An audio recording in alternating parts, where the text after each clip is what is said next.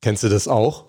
Du nimmst dir viel zu viel vor, obwohl du eigentlich vorher schon weißt, dass du es niemals erreichen kannst. Tja, und dann bist du nachher trotzdem frustriert, wenn genau das eintritt. Wir sprechen heute über Productivity Shame, die Produktivitätsschande.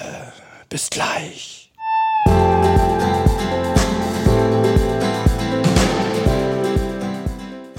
Willkommen bei Performance gewinnt, dem Podcast für Spitzenleistung und mentale Stärke. Ich bin Harald Dobmeier und ich freue mich riesig, dass du heute mit an Bord bist. Ja, liebe Gewinner, heute haben wir wieder ein Thema, das für mich wieder so ein bisschen zur Selbsttherapie dient. Denn ähm, ja, mit dieser Produktivitätsschande, da habe ich tatsächlich selber auch deutlich mitzukämpfen. Und es ist auch so ein typisches Problem für Selbstständige. Ja, wie kam ich zu dem Thema? Ich habe euch bei Instagram gefragt, welches Thema euch denn interessieren würde. Und da fiel mehrfach der Begriff Deep Work. Das ist ja so ein bisschen das fokussierte Arbeiten, ne? das wirklich voll konzentrierte Arbeiten, wo man richtig tief drin ist und sich von nichts ablenken lässt. Ja, und heute haben wir zumindest mal eines der Phänomene, die Deep Work oft verhindern, nämlich eben diese Produktivitätsschande, der Productivity Shame. Was ist das genau? Der Begriff Productivity Shame, der geht zurück auf die Bloggerin Jocelyn K. Glei.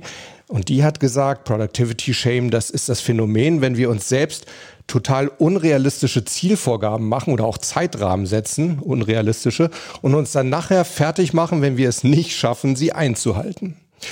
Wörtlich hat sie mal gesagt, wenn du dir vorstellst, dein Gehirn ist die Batterie, die all deine Gedanken versorgt, dann ist Productivity Shame das, was ausläuft, wenn dein Mindset angekratzt wird. Wie Batteriesäure. Productivity Shame ist eine giftige Substanz, die ganz allmählich deine Fähigkeit korrodiert, Spaß an deiner Arbeit zu haben. Na, wenn das mal keine plastische Erklärung ist. Für mich ist Productivity Shame darüber hinaus auch noch so ein bisschen das Gefühl, ständig zu hasseln, also ständig am Machen zu sein und trotzdem irgendwie das Gefühl zu haben, ich kann eigentlich kein Ergebnis vorweisen oder zumindest nicht das Ergebnis, was ich mir eigentlich erwartet hätte. Ja, und dadurch kommt natürlich immer das Gefühl auf, ich habe nicht genug getan. Das wiederum verhindert irgendwo, dass wir glücklich und zufrieden sind mit unserer Arbeit und uns wohlfühlen in unserem Job. Und mehr noch, das verursacht zusätzlichen Stress, das führt zu Überforderung und im schlimmsten Fall eben sogar zu Burnout. Ich gebe euch mal ein paar Beispiele. Das erste habe ich ja im, in der Einleitung schon genannt. Ne? Du verpflichtest dich irgendwie zu einem Zeitplan und weißt eigentlich schon vorher, der ist einfach komplett unrealistisch, den kann niemand wirklich einhalten. Ja, und dann kommt es tatsächlich dazu, der Zeitplan wird überschritten und du machst dich fertig, hältst dich für ineffektiv, für wertlos und so weiter, weil du eben nicht in der Lage warst, diesen Zeitplan einzuhalten. Oder ein anderes Phänomen, Inbox Zero. Ich weiß nicht, ob euch das was sagt. Das ist auch so, ja, so ein typischer Task, den sich viele täglich stellen, nämlich ihre E-Mail-Inbox am Schluss des Tages auf Null runtergearbeitet zu haben. Ja, also man bemüht sich krampfhaft, alle Mails sofort abzuarbeiten, damit sie sich gar nicht erst ansammeln.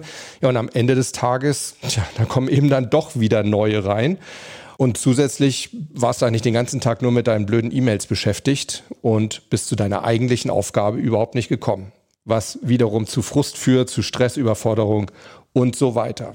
Oder nächstes Beispiel, du bist den ganzen Tag so am Rumwuseln und erledigst lauter kleine Aufgaben auf irgendwelchen Nebenkriegsschauplätzen, weißt aber eben am Abend gar nicht genau, was du eigentlich wirklich geschafft hast, weil diese Kleinigkeiten, ja, die merkt man sich ja meistens auch nicht. Kennt ihr das auch? Also eines dieser Beispiele würde mich interessieren. Schreibt es mir doch einfach mal. Ne? Ihr wisst ja Bescheid. E-Mail harald.dobmeier.com oder einfach in die Kommentare unter den Shownotes. Bei Instagram unter irgendeinen Post. Gibt tausend Möglichkeiten.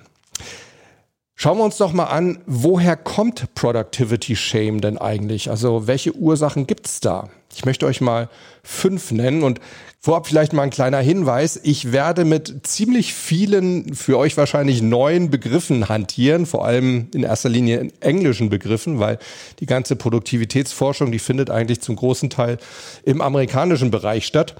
Ich werde diese Begriffe nochmal in die Show Notes reinsetzen. Die Show Notes findet ihr unter performance-gewinnt.de und da geht ihr einfach auf diese Podcast-Folge.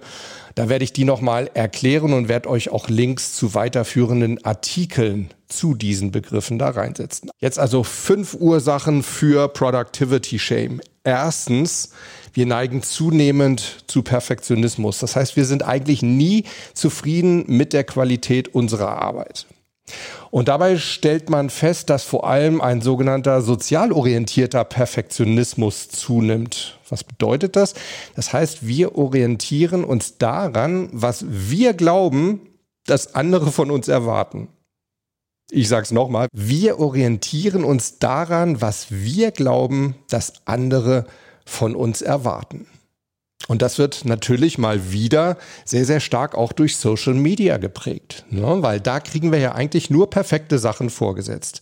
Wir sehen perfektes Essen, wir sehen die perfekte Beziehung, wir sehen den perfekten Urlaub, wir sehen das perfekte Zuhause. Ja, und wir glauben, dass auch das, was wir nach außen tragen, alles perfekt sein muss. Also sowohl das, was wir bei Social Media von uns zeigen, als auch eben unsere Arbeitsergebnisse. Und wir orientieren uns dabei eben null an unseren individuellen Fähigkeiten und Möglichkeiten und Ressourcen. Ja, wir übernehmen uns dadurch, weil wir eben glauben, Perfektes zeigen zu müssen. Also das ist einer der Gründe für Productivity Shame, der zunehmende Perfektionismus. Ein weiterer Grund ist der sogenannte Completion Bias.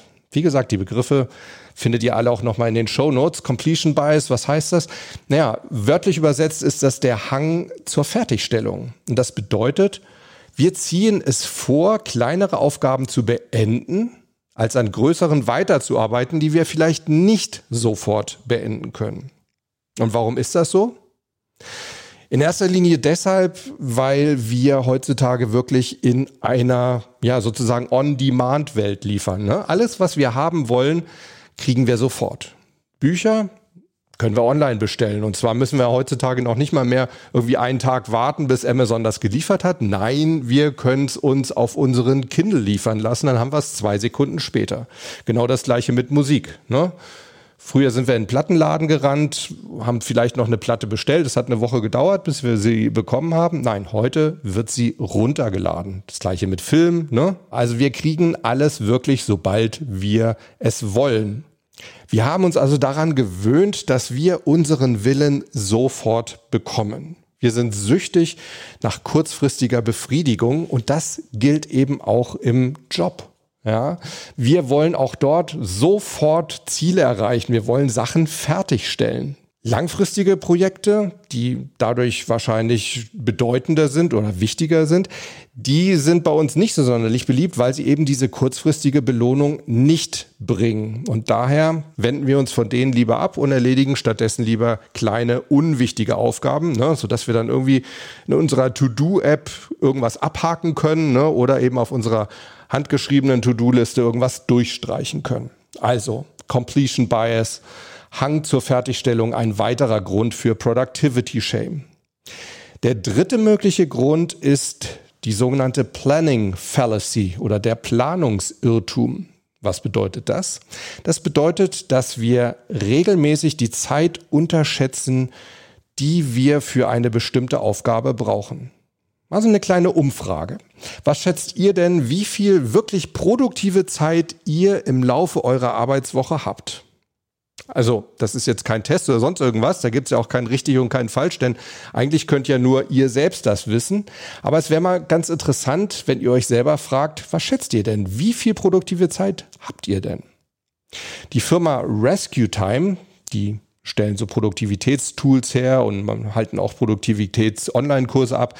Die haben mal durch eine ihrer Apps eben 225 Millionen Arbeitsstunden ihrer App-User ausgewertet und haben festgestellt, dass die Nutzer ihrer App im Durchschnitt nur 12,5 Stunden pro Woche wirklich produktiv sind.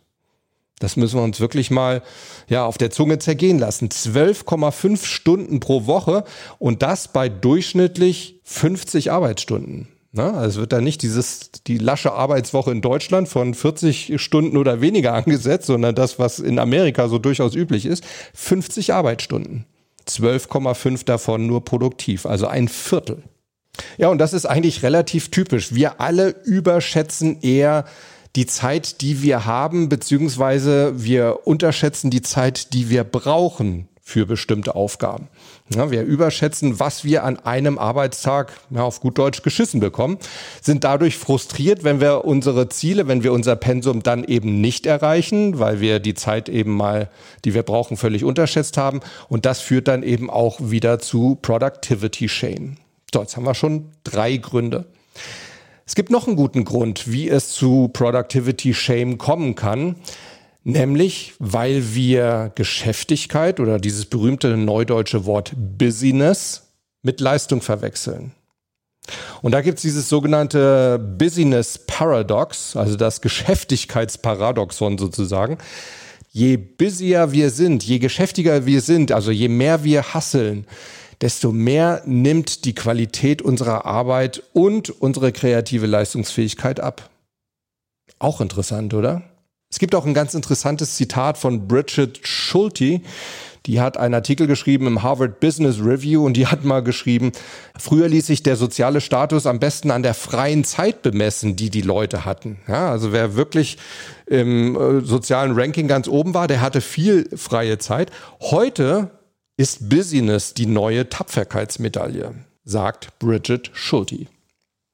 So, das war der vierte Grund. Und die fünfte Ursache für Productivity Shame, das ist die sogenannte Motivationsfalle. Denn wir glauben, dass die Motivation, die wir am Anfang einer größeren Aufgabe haben, dass die uns durch die gesamte Aufgabe hindurchträgt. Das ist aber nicht so. Gerade bei größeren Aufgaben, die ja meistens die bedeutenderen sind, ne, die meistens mehr Wirkung auf die Erreichung unserer Ziele haben, gerade da lässt die Motivation im Laufe der Zeit nach.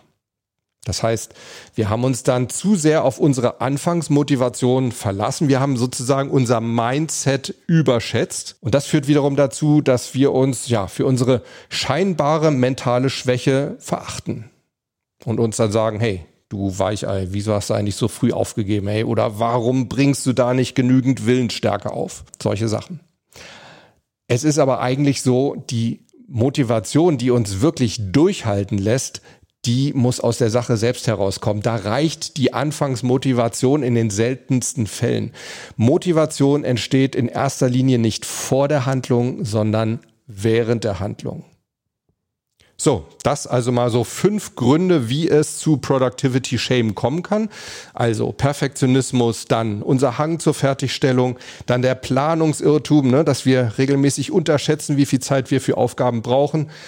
Weiterhin, dass wir Geschäftigkeit mit Leistung verwechseln und eben die Motivationsfalle, dass wir glauben, dass unsere Anfangsmotivation uns durch die gesamte Aufgabe trägt. So, jetzt ein kurzer Break und dann schauen wir uns mal an, was können wir denn gegen Productivity Shame machen?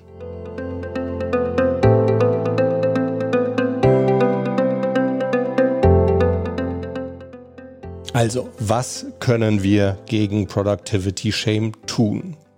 Zunächst mal meine ganz persönliche Empfehlung und ich denke, das ist jetzt vielleicht etwas eher übergeordnetes und vielleicht auch so fast schon philosophisch, arbeitsphilosophisches, aber ich denke, es ist fast der wichtigste Punkt. Lasst uns gute Arbeit an anderen Maßstäben messen, nicht mehr an Produktivität.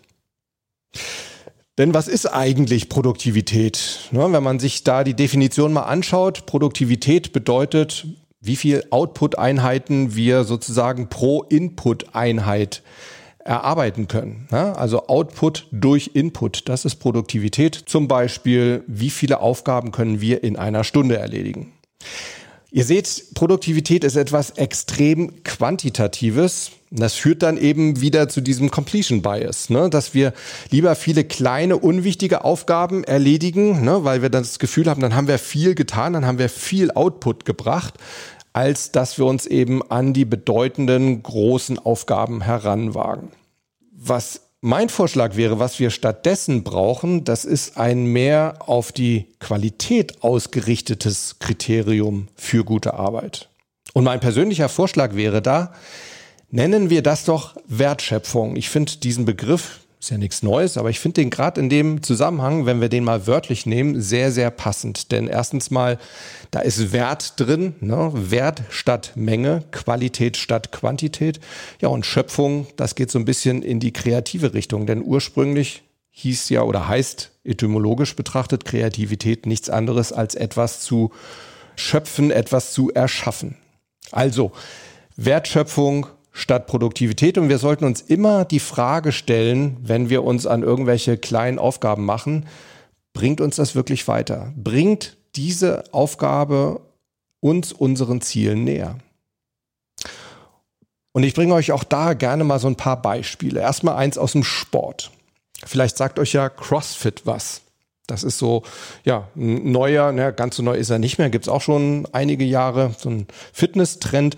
Und da gibt es unter anderem ein Trainingsformat, das nennt sich M-Rap. Und M-Rap steht für As Many Repetitions as Possible.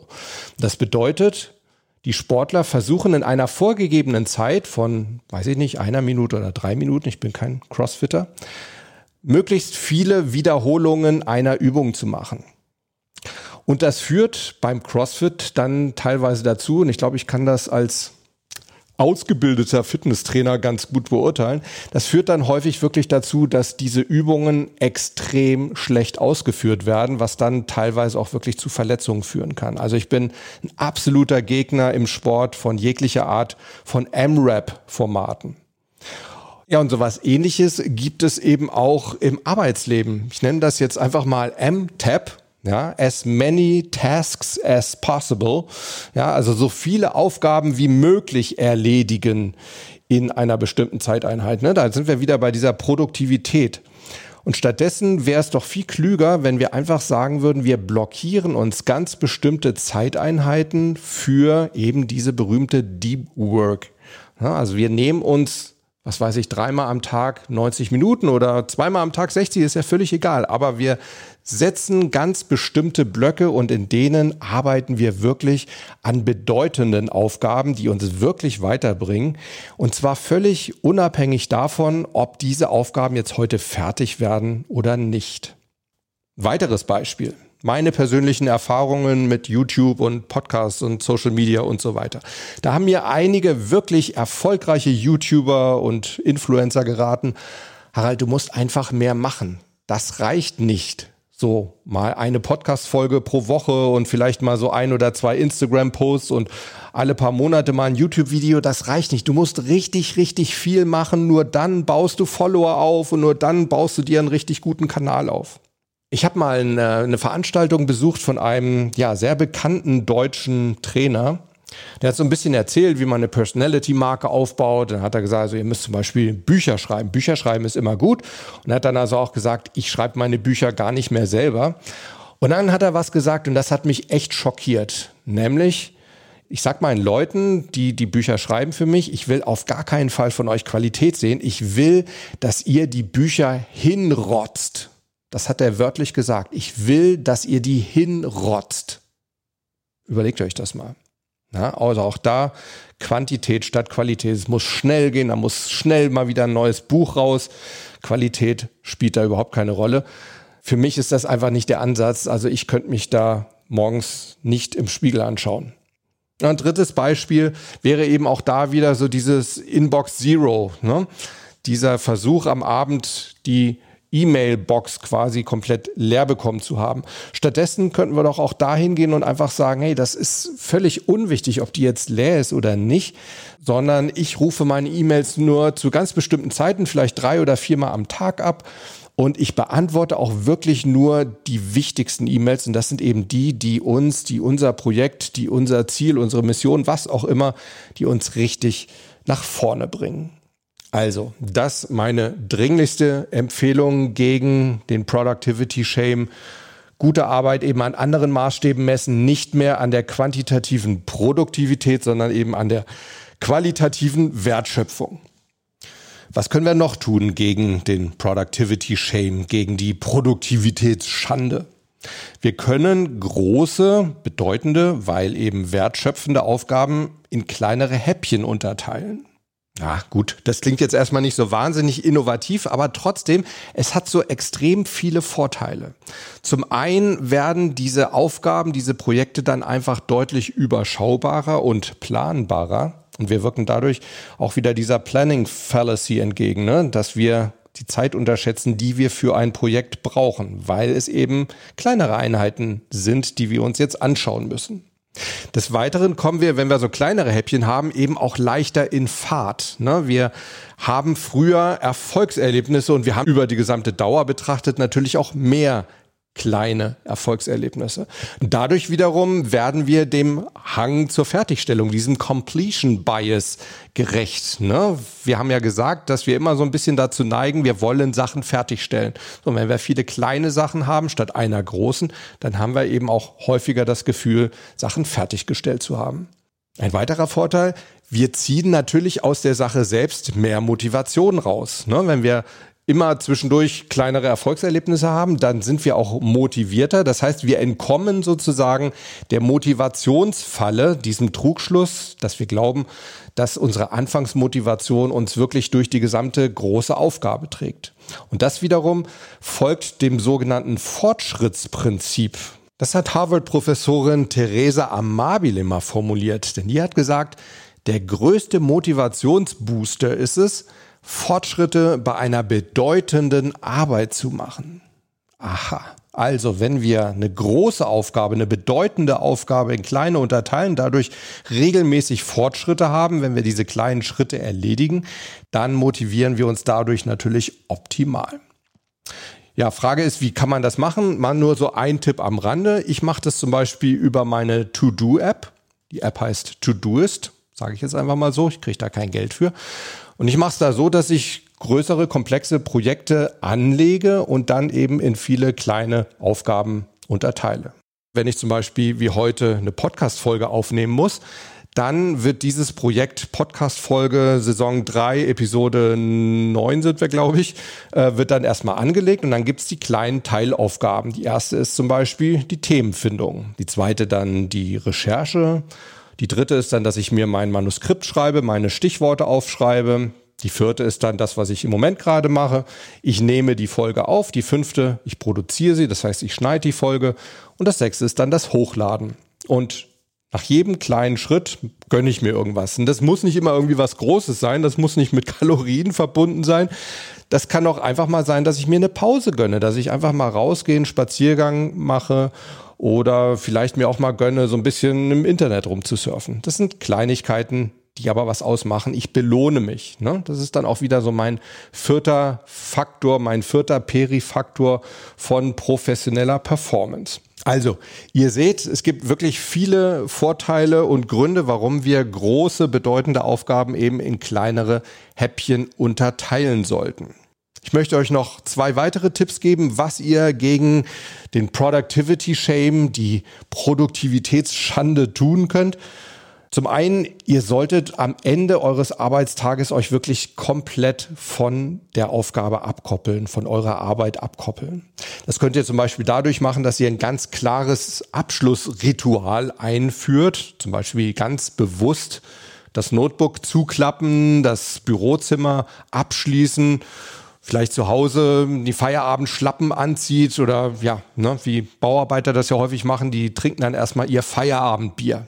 Das wären also mal so typische Abschlussrituale. Ich denke auch gerade wichtig in der jetzigen Zeit, ne, wo gerade jetzt wieder viele wahrscheinlich auch ins Homeoffice zurückwandern. So, und mein letzter Tipp gegen Productivity Shame, aber nicht der unwichtigste. Definiere dein Genug. Was meine ich damit? Das heißt, dass du am Anfang deines Arbeitstages für dich festlegen solltest, wo liegt heute meine Genugschwelle? Also, auch wenn ich größere Aufgaben vor mir habe, die ich heute vielleicht nicht schaffe, aber wo ist die Schwelle, dass ich nachher aus meinem Arbeitszimmer rausgehen kann und sage, hey, Das war ein guter, das war ein erfolgreicher Arbeitstag. Und die musst du für dich individuell festlegen. Das kann niemand sonst für dich machen. Wichtig ist nur, dass diese Schwelle hoch genug ist, dass sie dich motiviert und dass sie dich auch irgendwo herausfordert. Das sollte eine Challenge sein. Sie sollte aber auf der anderen Seite eben auch niedrig genug sein, um dich nicht zu frustrieren. Also, es geht darum, dass du deinen persönlichen, deinen individuellen Sweet Spot sozusagen findest, deine optimale Genugschwelle. Wann sagst du, ich bin echt gefordert mit der Aufgabe, ich fühle mich aber trotzdem noch gut dabei und vor allem, es bringt mir so viel Spaß, dass ich auch für den nächsten Tag noch motiviert bin. Das heißt, dass wenn ich heute aus meinem Büro rausgehe, dass ich morgen motiviert wieder ins Büro reingehe.